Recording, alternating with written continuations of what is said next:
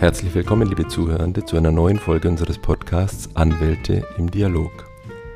Mein Name ist Herbert Hertinger, ich bin Kommunikationswissenschaftler und ich interessiere mich für die Lebensläufe und Karrierewege erfolgreicher Anwaltspersönlichkeiten. Und gemeinsam mit Ihnen, liebe Hörende, werfe ich in dieser Podcast-Reihe neugierige Blicke hinter die Kulissen besonderer Anwaltskanzleien.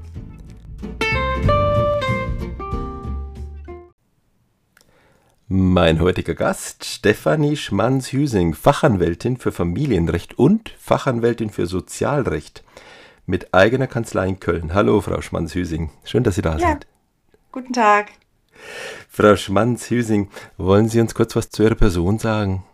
Ja, gerne. Ich bin seit 1997 zugelassene Anwältin in Köln, ähm, habe früher allgemeines Zivilrecht gemacht und ein sehr spezielles Rechtsgebiet ähm, im sogenannten Kriegsfolgenrecht und habe mich dann Anfang der 2000er Jahre spezialisiert auf das Sozialrecht und ein paar Jahre später noch auf das Familienrecht. Ich bin Einzelanwältin ähm, seit, ja, eigentlich seit Zulassung. Ich habe früher dann noch angestellt gearbeitet, ganz am Anfang und habe mich dann aber selbstständig gemacht, recht bald. Die Kanzlei haben Sie Anfang der 2000er gegründet, also so vor knapp 20 Jahren ungefähr. Ne? Ja, etwas länger schon, ja. Mhm. Okay. Ja, wir haben es ja schon gesagt, Ihre aktuellen Spezialisierungen sind Familienrecht und das Sozialrecht. Also äh, wenn ich gefragt würde, was ist Familienrecht, würde ich sagen, ja gut, das kommt ins Spiel. Wenn zwei Leute heiraten, dann werden sie entscheiden, ob sie einen Ehevertrag haben wollen oder nicht. Und wenn es dann nicht klappt, dann äh, trennen sie sich oder lassen sich scheiden. Und dann braucht man vielleicht einen Anwalt. Ja, sowieso auf jeden Fall einen Anwalt, um sich scheiden zu lassen zu können. Und um vielleicht auch, ja, wie soll man sagen, ähm, Unterhaltsfragen zu klären und dann, ja, auch die Fragen, zu, wenn Kinder da sind, geht es dann ja auch um Sorgerecht und äh, Umgangsrecht. War das jetzt eigentlich schon ausreichend erklärt oder kommt da viel mehr mit ins Spiel? Nein, das ist im Grunde richtig. Das sind äh, Familienrecht kommt meistens dann ins Spiel, wenn es Probleme gibt, also bei einer Trennung in äh, existenziellen Situationen, äh, was passiert mit den Kindern, wenn man wenn man sich streitet, da kommt Familienrecht ins Spiel. Es gibt aber auch ähm, durchaus Beratungsbedarf äh, zur Vorsorge, also bevor ah. ich heirate. Ähm, oder ich habe auch einen speziellen Bereich im Familienrecht, ähm, in dem ich tätig bin. Das ist die, ähm, der sogenannte Elternunterhalt.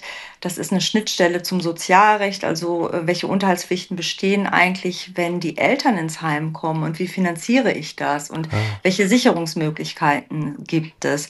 Das ist gerade auch ein interessanter Bereich, wenn man als Anwalt tätig wird, ähm, vorausschauend und sagen kann oder erläutern kann, was kann eigentlich passieren und wie vermeide ich Dinge, die ich später nicht haben möchte. Also und ich mache das ganz gerne gerne, ähm, wenn Menschen zu mir kommen, die ähm, da im Hinblick auf ihre Zukunft äh, Probleme eigentlich vermeiden möchten. Und das ist gerade im Familien- und insbesondere auch im Ehegattenrecht ist das ähm, sinnvoll. Also präventive Beratung im Vorfeld der Eheschließung.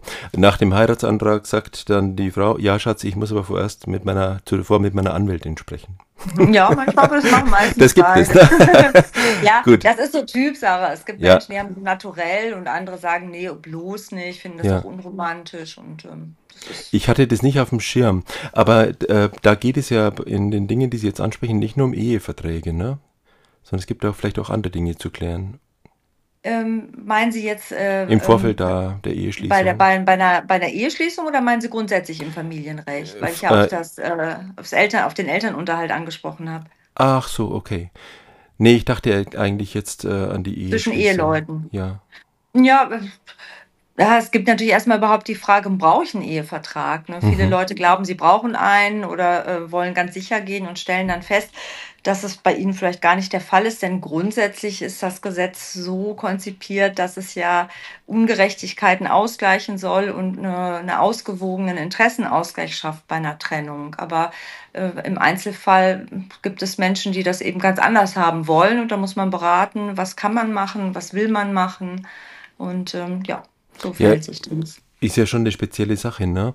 Wenn zwei sich das Ja-Wort geben und einer davon sagt, für den Fall, dass es nicht klappt, möchte ich aber mein Vermögen vor dir schützen. Ne? ja, so, das stimmt. So könnte man das ja übersetzen. Ne? Ja, das ist ein neuralgischer Punkt, aber es ist für viele auch, ähm, die gehen dann von anderen Voraussetzungen aus, dass sie sagen, wir vertragen uns heute gut, wir sind uns zugetan, wir wollen das Beste füreinander und wie können wir ähm, das erhalten in, dem, in der Zukunft, falls es mal nicht so sein sollte. Das ist oft auch bei Menschen, die auch aus äh, Trennung, die möglicherweise schon eine Ehe hinter sich haben oder auch aus einer Familie kommen, in der sie mhm. selber als Kinder eine Trennung erlebt haben und die das unbedingt vermeiden wollen. Ja, und dann kann man sich ja vorstellen, wenn hier wirklich viel Vermögen da ist oder wenn man ein Unternehmen hat, das man schützen möchte, dann ist es natürlich schon auch äh, leichter erklärbar als im Normalfall. Ne? Ja, das, das in jedem Fall auch. Ja, über Familienrecht habe ich jetzt selbst so ein bisschen was gesagt und äh, vielleicht wollen wir auch über das Thema Sozialrecht ein bisschen ja, sp äh, sprechen, denn da kann ich mir weniger drunter vorstellen. Was fällt denn da alles so mit rein? ja, das Sozialrecht ist ähm, ein sehr spannendes und interessantes Rechtsgebiet, weil es sich, äh, es ist ein sehr großes Rechtsgebiet, es ist relativ unbekannt, ist so ein bisschen stiefmütterlich äh, oder stiefkindlich wird es behandelt von vielen Kollegen, weil es auch vergütungsrechtlich ähm, eher unlukrativ ist. Das ist eine gesetzliche Konzeption. Ah. Ähm, und ähm, mal ganz allgemein gesprochen, das Sozialrecht ist in großen Teilen das Recht, was sie schützt äh, in äh, existenziellen Situationen. Wir leben ja in einem Sozialstaat und ähm, ähm, geschützt werden sollen Menschen vor, ähm, vor Not. Ne? Also ganz allgemein gesprochen. Und ähm, jeder hat Sozi jeder kennt Sozialrecht eigentlich, äh, wenn er in Rente geht, wird, kommt er die meisten kommen dann das erste Mal mit Sozialrecht in Berührung, sind aber eigentlich auch dauernd in Berührung dadurch, dass sie, wenn sie gesetzlich krankenversichert sind und ähm, sonst, sonst müssen Sie sich das so vorstellen, Sozialrecht wird immer dann akut, wenn es ähm, zu einer existenziellen Problematik kommt. Also möglicherweise, ich habe lange gearbeitet, werde krank und kann nicht mehr arbeiten. Was mhm. passiert dann? Dann ist man ganz schnell in den Tiefen und den Fallstricken des Sozialrechts. Ähm, Menschen, die vielleicht gegen Ende ihres Lebens arbeitslos werden, erkranken, äh, ja, wie, wie der Staat federt sie ab, aber da gibt es halt einiges zu beachten und manchmal gibt es eben auch ganz schwierige Konstellationen, wo Menschen vermeintlich zwischen alle Stühlen, zwischen allen Stühlen sitzen und äh, da helfe ich die Menschen durch Sozialrecht zu navigieren. also es ist eine sehr existenzsichernde ähm, rechtliche, also Beratung, ja. Dann sind Sie ja Fachanwältin für zwei Gebiete, von denen sehr viele Menschen eigentlich betroffen sind. Kann man sich da eigentlich noch retten vor Anfragen? ja, das zieht tatsächlich an. Man merkt das. Wenn, das, wenn es problematisch wird, also wenn die Konjunktur schlechter wird oder äh, ich, das ist so ein Bauchgefühl. Aber ähm, als ich mit dem Sozialrecht anfing, ähm, war es schon so, es gibt, gibt wenig Sozialrechtler und äh, da kamen immer Leute. Aber im Moment, so die letzten, so eigentlich seit Corona, habe ich das Gefühl, nimmt es zu, dass Menschen ob es auch eine Zunahme von psychischen Erkrankungen ist in Bezug auf äh, Arbeitsfähigkeit bzw. Arbeitsunfähigkeit, dass Menschen äh, früher in Rente gehen wollen oder, oder dergleichen. Also ich habe das Gefühl, dass dieses, ähm, dass da ein hoher Beratungsbedarf besteht. Sie haben gerade gesagt, dass im Sozialrecht die Honorarmöglichkeiten auch nicht so groß sind wie in anderen Bereichen. Ja. Haben, hm, warum haben Sie sich eigentlich genau auf diese beiden Rechtsbereiche äh, fokussiert? Ähm, äh, ja, ist, äh, war ja, das Ihre persönliche Affinität oder warum ja. haben Sie das gemacht? Also ich muss ehrlich sagen, zum Sozialrecht bin ich auch gekommen wie die Jungfrau zum Kind. Das hatte was damit zu tun, dass ich früher in einem äh, ganz speziellen Rechtsgebiet gearbeitet habe, was aber im weitesten Sinne auch Sozialrecht war. Und ähm, dann habe ich einfach gedacht, auch das war auch Anfang der Nullerjahre, es macht Sinn, sich zu spezialisieren. Und für eine Spezialisierung muss man ja nicht nur einen Kurs machen, Klausuren schreiben und bestehen, sondern man muss auch äh, eine bestimmte Anzahl an Mandaten nachweisen können. Und da ich das im Sozialrecht einfach einfach schon konnte, habe ich gedacht, ach, dann mache ich da mal den Fachanwalt. Hatte aber tatsächlich von allen anderen Rechtsgebieten im Sozialrecht überhaupt keine Ahnung. Ich war nur im Rentenrecht in, und im Rentenrecht in einem ganz, ganz speziellen Bereich tätig. und habe das dann einfach durch, ich hatte dann den Fachanwalt und dann kommen ja die Leute, man, man ist dann einfach, ähm, so bin ich dann in die anderen Bücher, heißt es im Sozialgesetzbuch, da haben wir mehrere Bücher von, bin ich dann auch tätig geworden und habe mir da mein Wissen erarbeitet und meine ja. Spezialisierung. Aber äh, ich habe dann gemerkt, um das noch zu ergänzen, dass ich, ähm, dass mir das unglaublich Spaß macht, Sozialrecht. Das hat was, glaube ich, damit zu tun. Wir haben es ja anfangs besprochen, äh, das was damit zu tun hat, äh, dass man Menschen auch in Krisensituationen begleitet. Das ist ja auch mhm. oft im Familienrecht so.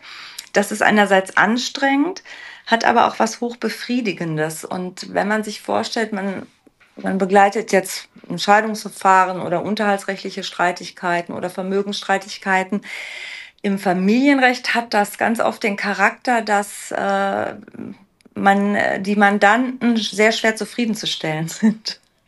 Das ist vielleicht auch so eine Psychologie. Man hat immer das Gefühl, man gibt zu viel oder man bekommt zu wenig, weil da auch persönliche Probleme natürlich mitschwingen. Und im Sozialrecht ist der Feind klar definiert. Das ist der Sozialleistungsträger. Und wenn der die Leistung nicht bewilligt, dann äh, ist das, hat das eine andere Akzeptanz, weil da weniger Persönliches mitschwingt. Also ich will sagen, und die Leute haben dadurch, ich habe das nie erlebt, dass sie unzufrieden sind, wenn was nicht klappt. Im Familienrecht hat man das öfter.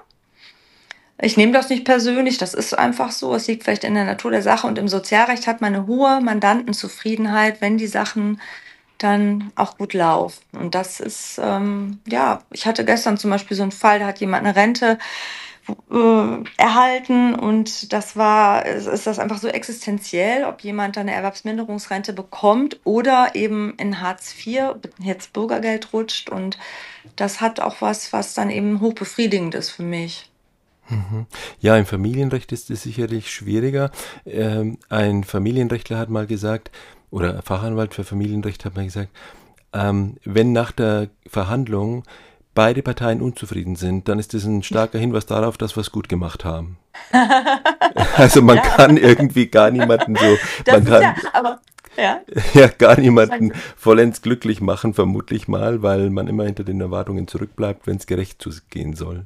Ja, genau. Und was ist das schon? Ne? Wir haben ja alle unsere eigene Wahrnehmung und äh, wir müssen uns dem Recht dann unterwerfen, wenn wir das äh, vor Gericht austragen. Und das hat, ist nicht immer deckungsgleich mit dem, was man selber als gerecht empfindet. Das ist gerade im Familienrecht ist da eine ganz hohe Diskrepanz. Und ähm, im Sozialrecht ist das ein bisschen anders. Und deshalb, ähm, ja, vielleicht ist es auch irgendwie so befriedigend, wenn man Leuten so in existenziellen Fragen weiterhilft. Und das mhm. äh, finde ich angenehm. Das möchte ich danach gerne noch mal ein bisschen vertiefen. Ja. Zunächst noch mal kurz zurück zum Familienrecht. Sie haben es ja selbst angedeutet. Man begegnet da Leuten in wirklich existenziellen Krisensituationen. Die sind vielleicht, die sind verzweifelt, die sind wütend und so weiter. Und wie grenzt man sich da selbst irgendwie ab? Meinen Sie im Familienrecht? Ich meine, ja, im Familienrecht. Oder, oder generell? Generell, aber vor allem im Familienrecht kann man sich ja vorstellen. Und man ist dann mhm. ja auch auf einer Seite, wo der andere dann vielleicht auch einen Anwalt hat und dann wird man von der Gegenseite äh, vielleicht sogar zur Feindin erklärt und es gibt ja auch Fälle, wo man bedroht wird. Also erzählen Sie uns zurück mal ein bisschen, wie es Ihnen da so geht. Ja, das ist, ähm, ich glaube, das ist ein Anfängerfehler oftmals, wenn man sich mit der Sache zu sehr gemein macht. Ähm, mhm. Dieser diese professionelle Distanz entsteht dann einfach im Laufe der Jahre. Ich habe das auch als äh, als junge Anwältin in den ersten Ehesachen ähm, habe ich irgendwann mal gemerkt, die Mandantin glaubt, ich wäre ihre Freundin und wir würden jetzt zusammen gegen ihren Mann vorgehen. Und ähm, das macht man, glaube ich, einmal diesen Fehler und dann nie wieder. Ähm, man kann sich abgrenzen, weil man merkt relativ schnell, dass diese emotionale Beteiligung, die hat man ja einfach nicht. Und man guckt auf die Sache, man guckt auf die Interessenlage. Und das ist ja auch das Tolle am Anwaltsberuf. Ich bin ja absolut den Interessen meiner Mandanten verpflichtet. Ich darf das, ich muss das sogar, das ist meine berufliche Aufgabe. Aber äh, ich werde trotzdem nicht die Freundin oder mache es mir nicht so zu eigen. Ähm, das ist auch ganz wichtig, denn äh, das braucht man, um äh, den Horizont weit zu haben und von oben auf eine Sache drauf gucken zu können, um eine Lösung zu finden. Denn das ist ja gerade das, was einem, wenn man persönlich beteiligt ist, immer fehlt. Das kennt man ja selber. Ne? Man muss dann auch irgendwann mal zurücktreten oder dem Mandanten sagen, was wollen Sie denn mittelfristig? Was wollen Sie denn langfristig? Was, was ist für Sie wichtig? Wo sehen Sie sich in ein, zwei Jahren oder wo sehen Sie sich, wenn dieses Verfahren beendet ist? Was wollen Sie und wie kommen kommen wir dahin? Und ähm, ja, ich glaube, da gibt es kein Patentrezept. Jeder ist ja auch anders. Es gibt äh, Kolleginnen und Kollegen, die haben, glaube ich, immer eine erhebliche Distanz zu allem. Ich musste mir das erst erarbeiten. Mhm. Ähm, aber das macht man dann auch, weil man einfach, ja, weil man es braucht und man merkt das. Mhm. Gibt es irgendwie Anfeindungen der Gegenseite, die man so richtig zu spüren bekommt? Also ich stelle mir das ja. echt so vor, ne? dass man also wirklich da auch kontaktiert wird. Ja, also grundsätzlich muss ich allen Kolleginnen und Kollegen, mit denen ich immer äh, oder jemals zu tun hatte im Köln und im Kölner Raum, hohe Kollegialität äh, äh, zusprechen, beziehungsweise das kann ich, äh, da, das ist einfach so in der Anwaltschaft, dass man immer weiß, ähm, man streitet nie, man streitet für den Mandanten, aber die Anwälte haben keinen Streit. Nee, das ist klar. Nee, das, so hohe, das ist einfach so. Und Anfeindungen gibt es natürlich. Es gibt Sachen, die werden in der Sache sehr hart ausgefochten, wo man auch manchmal das Gefühl hat, dass da zwischen den Zeilen dann auch Animositäten ausgedrückt werden. Das ist auch so eine Erfahrungssache, da habe ich mich früher sehr drüber geärgert. Ich hatte mal eine, eine sehr nette ältere Kollegin, der habe ich dann mein Leid geklagt und die lachte nur mal, dachte, das dürfen sich doch alles gar nicht so zu Herzen nehmen. Und äh, jetzt 20 Jahre später kann ich das auch. Aber das muss man, ähm, ich finde das dann immer unprofessionell. Ich sage mir, wenn ich angefeindet werde von einem Kollegen, dass ich das unprofessionell finde, selbst wenn da äh, für meinen Geschmack zu scharf Dinge formuliert werden. Und ähm, ich sage mir immer, ich ich schreibe so nicht. Das ist auch irgendwie, ich finde das, ja, ist nicht mein Stil und Anfeindungen der Gegenseite, also der, der Mandanten. oder ja, der Mandanten. Die, ähm, ja gut, die sind ja, wenn die jetzt anwaltlich vertreten sind, korrespondieren die ja gar nicht direkt mit mir. Ähm, insofern kommt da eigentlich nicht viel rüber, außer wenn man vielleicht beim Termin, ich begrüße natürlich die Leute immer, nicht zurückgegrüßt wird, aber damit kann ich auch leben. Das ist auch, das nehme ich auch gar nicht persönlich, das ist vielleicht eine Unart, aber für die, für die Betroffenen bin ich dann eben gerade die Böse oder aber hm, das okay. interessiert mich nicht. Das ist, das muss ich auch sagen, das sind eigentlich Dinge, die so in der Praxis selten vorkommen. Ne? Okay, dann war das wirklich ein seltener Ausnahmefall und äh, den ich da gehört hatte, ne, dass man wirklich da bedroht wird als Anwalt. Vom, Ach so, ja, bedroht, ja, das, das kann tatsächlich, das, äh, ich habe früher auch Gewaltschutzverfahren gemacht.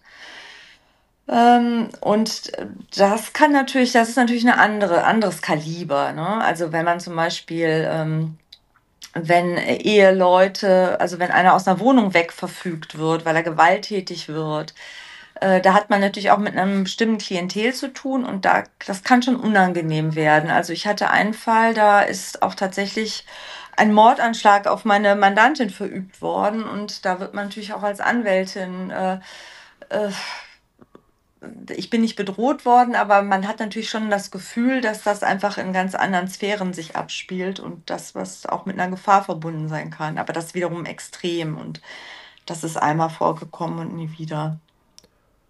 Okay. Was sind denn so die, die häufigsten Fälle, die so an Sie herangetragen werden in Ihrer ja, Kanzleitätigkeit? Was macht, also was sind so die Klassiker, die einen Großteil ihrer Arbeit ausmachen? Kann man das so sagen oder ist das sehr breit gestreut? Ja. Das ist, nein, ich habe ja auch eine hohe Spezialisierung. Das im Sozialrecht ist es ja so, es gibt ja sehr viel Sozialrecht. Ich mache ähm, Schwerbehindertenrecht und Rentenrecht. Also ich ähm, mache sehr viele Verfahren, äh, in denen es um die Bewilligung einer Erwerbsminderungsrente geht. Also wenn die Betroffenen so krank sind, dass sie nicht mehr arbeiten können. Und im Schwerbehindertenrecht äh, mache ich sehr viele Verfahren, in denen es um die Anerkennung einer Schwerbehinderung geht. Das ist auch etwas, was Menschen verhelfen kann, früher in Rente zu gehen. Insofern hat das für viele eine hohe Bedeutung, einen Schwerbehindertenausweis zu erhalten, eine mhm. Feststellung, dass sie eben schwerbehindert sind. Das mache ich im Sozialrecht viel. Ähm, dazu kommen auch, ähm, was auch einen großen Teil ausmacht, ist ähm, die Problematik im Zusammenhang mit Finanzierung von Heimpflegekosten. Ah, okay ja so exorbitant hoch sind, auch gerade hier in Köln und im Umland.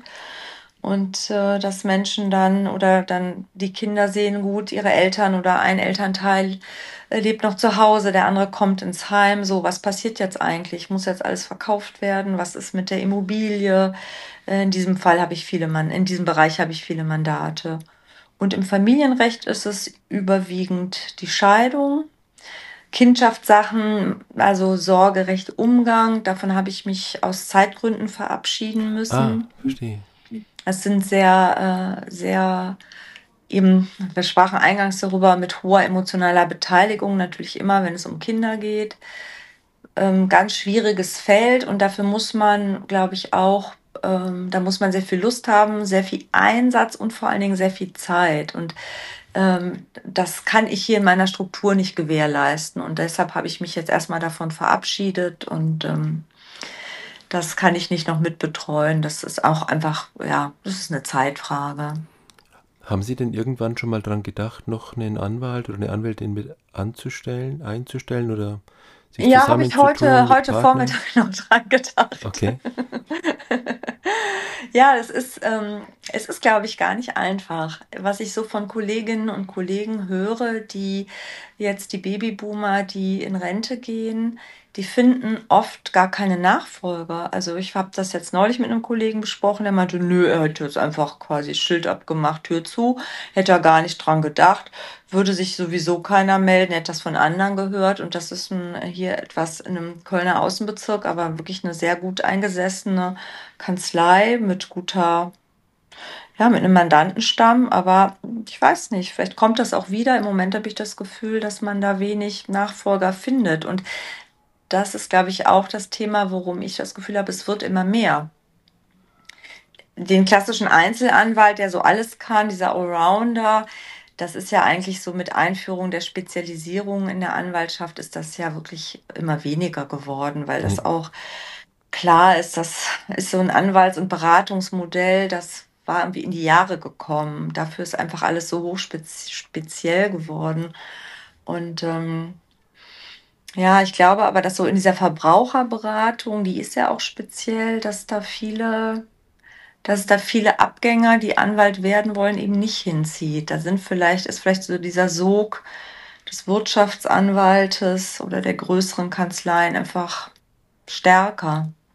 Das Thema Work-Life-Balance wird immer größer geschrieben und lauter gesprochen.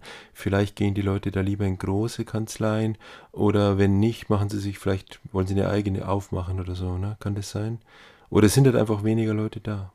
Das glaube ich auch. Es sind einfach weniger und die werden ja überall nachgefragt. In der Wirtschaft, der Jurist, das sagte man immer, der kann ja alles. und äh, ich glaube, die, wenn man gute Examiner hat, kann man sich das aussuchen und man hat da, glaube ich, ein großes Betätigungsfeld. Und ich glaube, diese Einzel, der An Einzelanwalt in eigener Kanzlei, der ist so auch verbunden mit der, ähm, der arbeitet nur. Ne? Entweder er hat nichts vom Leben oder er hat nichts zum Leben, haben wir früher immer spaßeshalber gesagt. Das war so irgendwie die Beschreibung des Einzelanwaltes. Und tatsächlich ist ist das eine große, ja, eine große Herausforderung, etwas zum Leben zu haben und ähm, auch vom Leben. Denn ähm, ja, das ist auch, das ist auch etwas, was man, was äh, schwierig so auszutarieren ist.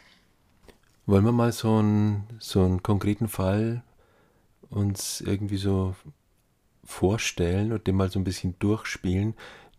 Nehmen wir an, ich bin ein junger Mensch, ich komme zu Ihnen und sage, können Sie mir helfen, Frau Schmanz-Hüsing, ich bin, ich bin psychisch krank, chronisch, hm, habe viele psychiatrische Diagnosen und ich bin gar nicht erwerbstätig. Und ähm, ich habe aber jetzt auch noch, ich habe mir Gedanken gemacht, was man da so machen könnte mit Schwerbehinderung und so, das wäre bestimmt möglich, aber irgendwie, äh, irgendwie denke ich, sehe ich gar keine andere Lösung, als, als Sozialhilfe zu bekommen. Können Sie mir da helfen? Wie würden Sie da ja. denken oder wie würden Sie da vorgehen? Wie berät man jetzt in so einem Fall? Das ist ja bestimmt jetzt nichts Außergewöhnliches, ne? aber Nein. Äh, ja, was würden Sie da tun jetzt? Na, die, die erste Frage, die sich mir stellt in dem Zusammenhang, ob derjenige überhaupt einen Anspruch auf eine Rente hätte. Ähm, denn eine Rente wäre, je nachdem wie alt dieser Mensch ist, äh, dann möglicherweise, ja, wenn er jung ist, hat er wahrscheinlich noch nicht so viel in die Rentenkasse eingezahlt, dass er davon eine auskömmliche Rente hätte. Mhm. Ich würde trotzdem erstmal prüfen, hat er überhaupt die versicherungsrechtlichen Voraussetzungen ähm, erfüllt, um eine Rente zu beziehen. Das heißt, er müsste mindestens schon mal fünf Jahre Beiträge in die Rentenversicherung eingezahlt haben und dann würde man mal schauen, Rentenauskünfte gibt es, wie hoch so eine Rente wäre. Ähm, parallel dazu sollte er, wenn er schwer krank ist, ohnehin einen Schwerbehindertenausweis stellen. Man müsste fragen, ob er überhaupt jetzt noch in einem Arbeitsverhältnis steht und ob er da irgendwie rauskommt. Äh, und ja, dann erst am Schluss, denn es ist tatsächlich ja auch eine, eine, eine Auffangregelung, erst dann, wenn jemand von keinem anderen Sozialleistungsträger irgendwelche Ansprüche äh, oder keine Ansprüche gegen den Sozialleistungsträger hat, kann er ja überhaupt Sozialhilfe beziehen beziehungsweise Bürgergeld. Wobei sich Bürgergeld da erhalten ja nur diejenigen, die eigentlich offiziell oder nicht offiziell, die als arbeitsfähig gelten.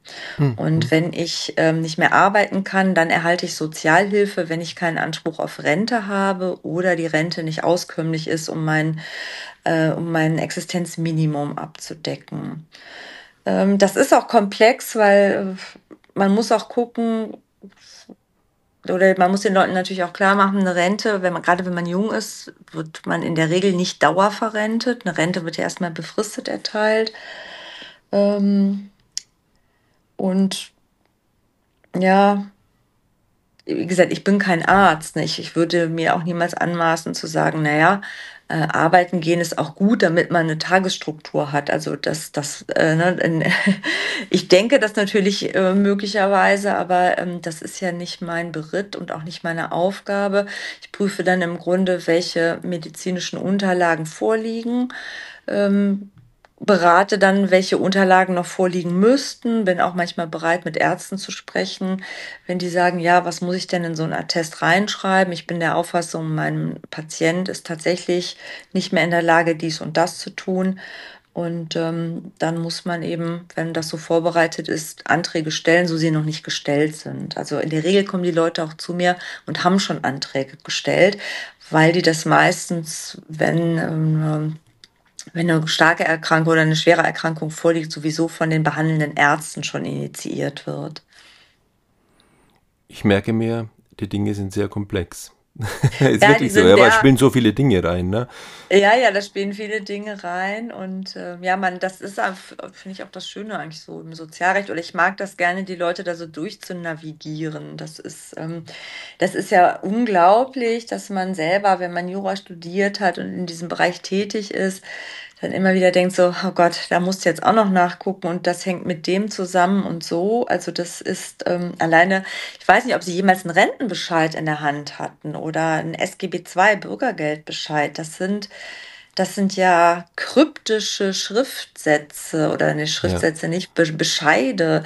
Also allein ein, ein stinknormaler Rentenbescheid über die Bewilligung einer Altersrente hat wahnsinnig viele Anlagen und Hinweise und ich habe ähm, oftmals Verfahren, ach, die gehören ja zu meinen Lieblingsverfahren, muss ich noch sagen, wo es dann darauf ankommt, ob jemand diese Hinweise nee, es kommt nicht darauf an, man muss diese Hinweise gelesen haben, ob man sie jetzt liest oder nicht.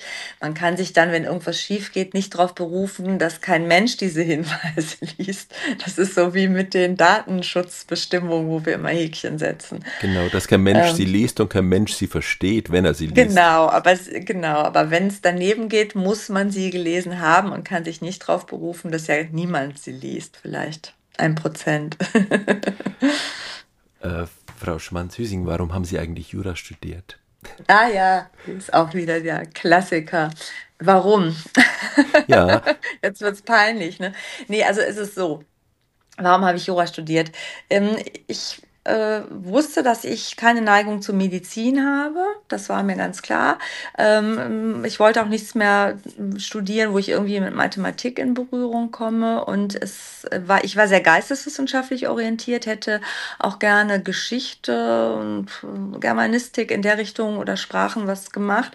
Aber damals ging so dieses Gespenst der Lehrerschwämme und ich wollte auch nicht wirklich Lehrer werden. Und damals, ich habe 88 Abi gemacht, hieß das dann immer so, ja, was machst du denn damit? Also diese Vorstellung, ähm, was man mit einem Studium, einem geisteswissenschaftlichen Studium machen kann, wenn man nicht auf Lehramt studiert, die war also zumindest in meinem Umfeld, äh, hatten die da keine Idee und deshalb äh, haben meine Eltern mir angeraten, doch irgendwas zu machen, wo man auf jeden Fall eine klarere Vorstellung eines konkreten Berufs hat. Und das waren damals so diese, diese A-Berufe, Arzt, Anwalt, Architekt. so, also so kam mir das vor, als gäbe es irgendwie nur die drei Berufe. Und ähm, dann habe ich, wie viele, glaube ich, meiner Generation erstmal angefangen mit Jura. Ich hatte auch ein gutes Abitur, aber äh, weil Jura hat ja keinen NC, ne? hat es, glaube ich, immer noch nicht. Das heißt, es studierten immer relativ viele, die nicht so genau wussten, was sie machen wollten äh, studierten Jura. Und im Jura ist das ja so, dass die, ähm, also damals konnte man das ja frei studieren, dass erstmal alle studieren können, aber man relativ schnell merkt, ob das überhaupt was für einen ist. Und dann bleibt auch niemand dabei, der nicht wirklich Neigung hat oder äh, da irgendwie äh, denkt, er, er, er würde das irgendwie bewältigen können. Hm, dieses also Durchhaltevermögen, also, das man braucht. Ne? Man ja, braucht, glaube ich, auch eine starke Psyche, ja.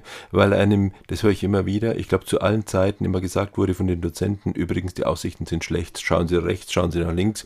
Die ja. meisten von denen, die Sie jetzt sehen, werden später nicht im Rechtsbereich arbeiten und wenn, dann vielleicht AGB schreiben oder so. Genau, das ist, das ist auch ganz interessant, dass das einer der Studiengänge ist und ich glaube, da besteht auch echt dringender Reformbedarf, wo man immer das, also A von der Benotung, dass das Notenspektrum gar nicht ausgereizt wird. Also es fängt eigentlich bei drei an. Ich glaube, ich kenne einen, der eine zwei gemacht hat und äh, also das ist auch so komisch, dass es irgendwie normal ist, dass man also eigentlich gar nicht besser sein kann als voll befriedigend. Und ähm, so das Gros hat dann irgendwie eine, eine drei oder eine schlechte drei oder eine vier. Und das ist auch okay. Das ist auch so komisch. Und dass man es hat man, erfährt wenig Ermutigung. Man hat, äh, also das finde ich, ist ein wirkliches Manko an diesem Studium, ähm, dass einem das vermittelt wird, dass man eigentlich gar nichts weiß und dass es alles wahnsinnig schwierig ist und dass sowieso ganz viele da durchfallen. Also davon ausgehend, das Jurastudium siebt sich selber aus, aber ähm, es ist, ähm, mir hat das am Anfang auch wenig Spaß gemacht. Ich bin aber so dabei geblieben, weil ich einfach auch charakterlich habe das angefangen, dann mache ich das mal weiter. Ähm, der Spaß kam dann doch sehr viel später, aber das wäre wirklich meiner Meinung nach ein ganz dringender Reformbedarf, dass man die Leute ermuntert und äh, da irgendwie auch mehr Erfolgserlebnisse verschafft. Ja, man sieht ja, dass man es doch schaffen kann. Ähm, warum haben Sie sich eigentlich für diesen Weg der Selbstständigkeit entschieden? War das keine Option für Sie, Angestellten-Tätigkeit? Ich bin da auch reingerutscht. Ich war ähm, ganz am Anfang äh, kurz mal bei meinem Schwiegervater angestellt, dann aber der aus einer Generation kam, äh, das ist auch noch Anwalt, ist ein freier Beruf und Anwälte können deshalb per se gar nicht angestellt sein. Dann war ich da eigentlich ähm, von Anfang oder nur dann relativ bald selbstständig, habe Fälle für ihn bearbeitet, aber auch eigene, also schon selber ein bisschen angefangen. Ähm, das war im Grunde in so einem behüteten Raum und ich kenne deshalb tatsächlich von meiner, von meinen Anfängen gar nicht diese Angestellten-Tätigkeit, die klassische und bin deshalb auf einem sehr angenehmen Weg konnte ich mir so oder habe ich mir so die Selbstständigkeit erarbeitet und wenn man das dann eine längere Zeit gemacht hat mit allen Schwierigkeiten, dann ähm, war es für mich nie eine Option, damit aufzuhören.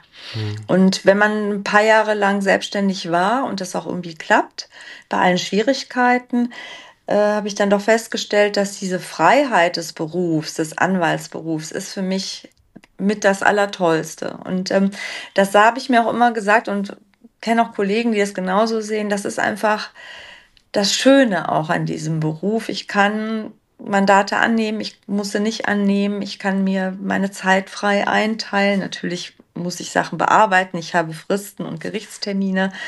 Aber ähm, das ist für mich sehr schön, dass ich das so mit meinem Leben zusammenstricken kann, wie es mir passt.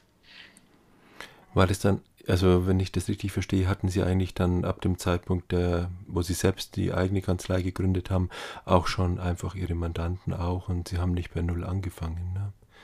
Ja, ich muss dazu genau, ich habe nicht bei Null angefangen. Ich habe für meinen Schwiegervater viel gemacht. Das war eine Sicherheit, denn der Mhm. hatte ähm, da wusste ich im Grunde, das Grundrauschen kommt rein. Und da muss man natürlich auch fairerweise sagen, ich, äh, war und bin verheiratet. Ich hatte jetzt nicht ein alleiniges Einkommen. Das spielt ja auch eine Rolle, damit jetzt nicht irgendwie der Eindruck entsteht, ich hätte hier so wahnsinnig gezaubert. Ähm, aber, ähm Nein, Punkt. Hm? Also das ist Mhm. mit Sicherheit schwer. Ich kann jetzt auch keinem sagen, ja, das ist ganz einfach. Das war in den Jahren, in denen ich mich selbstständig gemacht habe, auch tatsächlich schwer, weil es einfach viele Anwälte gibt, auch in Köln. Und äh, dieses Alleinstellungsmerkmal, ja, warum sollen die jetzt zu mir gehen, äh, das musste ich mir auch sehr intensiv erarbeiten. Mhm. Und ähm, das ist schwer. Ich glaube aber tatsächlich, dass das jetzt aufgrund der beschriebenen Situation, es gibt weniger, die Verbraucherberatung machen, ähm, insbesondere auch im Sozialrecht. Äh, ich glaube, dass man sich da sehr gut selbstständig machen kann und äh, dass man da auch eine sehr hochbefriedigende und hochinteressante berufliche Tätigkeit ausüben kann. Ja, mittlerweile sind Sie sehr gefragt. Machen Sie da überhaupt noch irgendeine Form von aktivem Marketing? Ja, äh, ja. ähm, man sollte das ja nie ganz aufgeben, aber ich muss es im Moment tatsächlich gar nicht so aktiv betreiben. Das, das stimmt schon. Ähm, und das war ja auch, da, was Sie anfangs oder eben ein, sagten, äh, Stichwort Work-Life-Balance. Ähm, ich bin ja als Einzelanwältin, ich habe ja eine begrenzte zeitliche Kapazität und ähm, wenn man natürlich auch die Dinge so macht, also auch persönlich und gründlich oder die erfordern ja auch eine Gründlichkeit, äh, eine Sorgfalt machen möchte, dann ist auch irgendwann Schluss. Ähm, und da muss, muss ich eben dann schauen, was ich wie machen kann. Ne? Also ich, deshalb will ich auch gar nicht zu viel die Werbe, Werbetrommel rühren, denn das kann ich ja dann auch gar nicht mehr bedienen. Und ähm, ja, Ich verstehe. Zuletzt die Fra Pflichtfrage, die ich allen meinen Gesprächspartnerinnen und Partnern stelle. Was macht Ihre Kanzlei besonders? Das Besondere ist, denke ich mal, die hohe Spezialisierung in dem Bereich des Sozialrechts und Familienrechts. Und ich glaube, das Besondere was ich auch ein bisschen versucht habe zu erläutern, ist, dass, was die Menschen hier finden, ist, glaube ich, eine, dass ich für sie ein Lotse bin in existenziell schwierigen Situationen, sei es jetzt im Familienrecht, und insbesondere auch im Sozialrecht. Und ähm, ich bekomme, ich meine, das ist auch eine Frage, die man seinen Mandanten stellen müsste. Was fanden Sie hier besonders oder was hat Ihnen hier gut gefallen? Und ich kriege aber manchmal eben genau diese Rückmeldung, dass die Leute sich hier aufgehoben fühlen und das finde ich, es ist auch immer Sinn, dass man sagen kann, sie, sie übergeben jetzt das Mandat in der und der Sache und es soll für sie eine Entlastungsfunktion haben. Das gilt natürlich, da komme ich einfach so vom Sozialrecht, weil Menschen hier in schwierigen Situationen zu mir kommen und die zahlen mir Geld dafür, dass sie dieses Problem weniger haben. Und das kennt man ja selber, wenn man mit Dingen konfrontiert ist, äh, die einen selber belasten, dass das ein sehr schönes Gefühl ist, es abgeben zu können und es in guten Händen zu wissen. Und das Gefühl, glaube ich, vermittle ich und ich hoffe nicht nur das Gefühl, sondern das Ergebnis meiner Arbeit. Das ist eigentlich so auch mein Anspruch. Ne? Und ähm, das ist dann schön, wenn, äh, wenn ich das als Rückmeldung auch bekomme. Und das bekomme ich auch. Frau Schmann-Süßing, ich fand unser Gespräch sehr angenehm und vor allem auch sehr informativ. Vielen Dank dafür. Ja, ich danke Ihnen. Vielen Dank. Tschüss.